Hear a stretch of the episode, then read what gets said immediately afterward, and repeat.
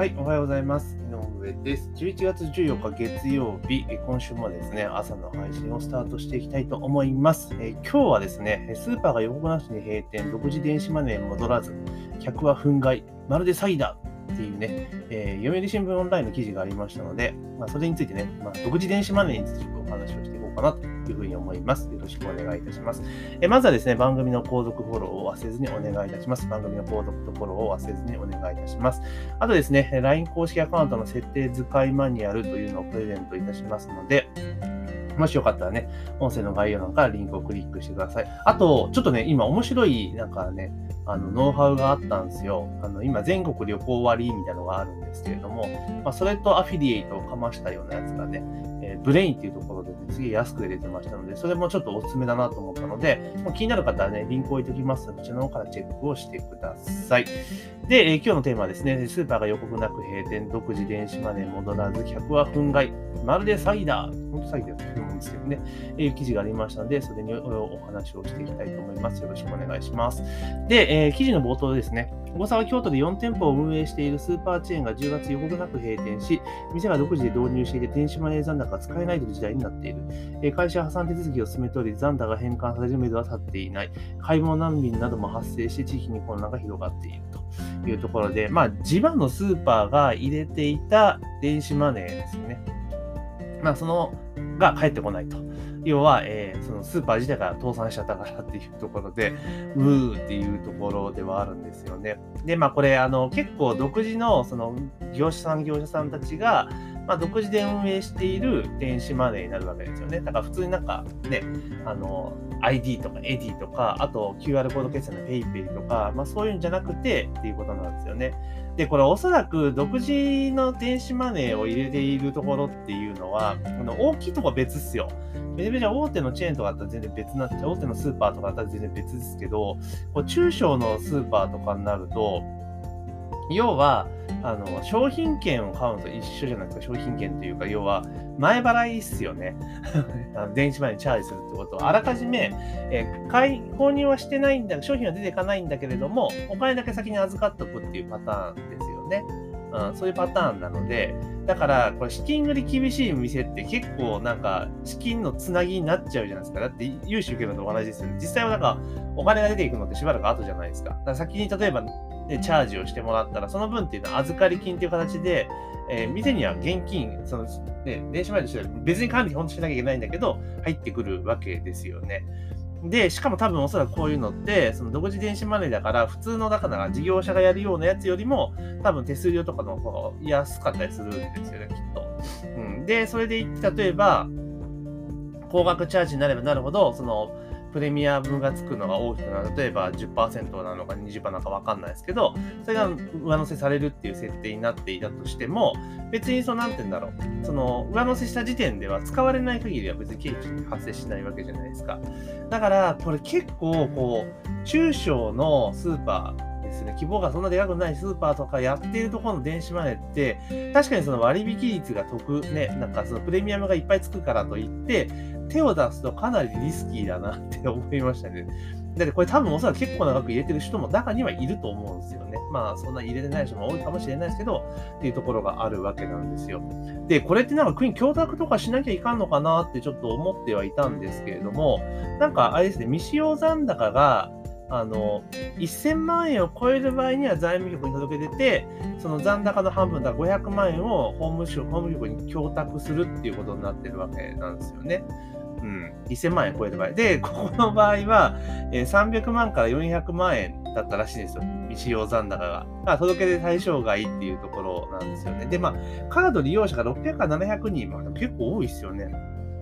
っていうところなので、で、こういった場合ってだからどうなるかっていうと、普通の金融機関や取引先と同列の債権者扱いになるみたいなんですよね。だからこれ、多分束ねてやらないと、あ、でもどうなのかね。でも1人当たりの多分残高自体は、多分400万円とかで600、700万。だそんなに多分ないんでしょうね。額的に言うと。うん、っていうところですかね。まあ、当然ね、あの、平均した場合なので、これ。で中には、あの残高数百円の人も多ければいれば、何万円の人も多分いると思うんですよね。うん、だから、うんっていう感じなんですけど、ただ結局、えー、ね、カード利用者、弁護士さんが言うにはカード利用者を、さんの債権者を利用できるのは、当然ですよね。債権者一律に扱われるというころになってしまえば、えー、いくら、ね、消費者だからっていう理由は多分通らなくなってしまうというところで、カード未使用残高が逆に返還されるというところなんです。されるかは不透明というところですね。だからもうこれ、安易に、さっきも言った通り、その、あれですよね、その、プレミアムがね、つくからといって、あの、独自系のものっていうのはやっぱちょっとリスキーだなっていうのは改めて思いましたよね。あの、で、確かに、だから、その、なんつうかな、そこでしか使えないっていうものじゃないですか。基本的にはね。他で使えるわけじゃないから、利便性やっぱ落ちるから、まあその分プレミアムつけてってところがあるんだけど、やっぱこういったリスクがあることを考えると、まあ、直感厳しいかなっていう気がしますよね。だから、その、なんつうんかな、使用者側も、もちろんそので、その自社のことだけ考えれば、ね、独自でやった方が絶対いいわけじゃないですか。余計な手数料も取られないし、まあ多分独自電子マネーって言っても、あの、何らかの ASP 使って、えー、仕組みを借りてね、使ってるだけだと思うんですよ。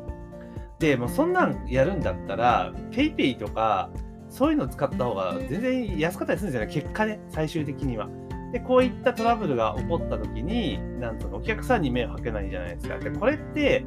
なんかお客、多分お店側はこう、ね、悪いことしゃろうと思ってやったわけじゃないと思うんですよ。お客さんに対して還元したいで良かれと思って、多分独自電子マネーって選択肢を取ったと思うんですね。だけど、結果として倒産してお金返さなかったお客さんのためになるどころかお客さんにめちゃめちゃ迷惑かけてるってことになっちゃうじゃないですか。だからやっぱり、その事業者さんとかで安易に、本当大手のとか、大手企業ですよ。だから資本金が多分何億円っていうところとか、ね、何百億とかいう規模のある会社だったら別に独自やったっていいですけれども、まあ、そうじゃないところはね、やっぱりやめた方がいいですよね。あの、まあ、倒産しちゃえばねって話なんだけど、だからお客さんに迷惑かけるじゃないですか。ね。で、しかも、こういうのって、うん、なんていうかな。で、記事出てる人は、なんなんだろう、えー、50代の女性がね、1万円入金したばかりだけど、一度も使わないまま丸々取られたみたいなことになってるわけですよ。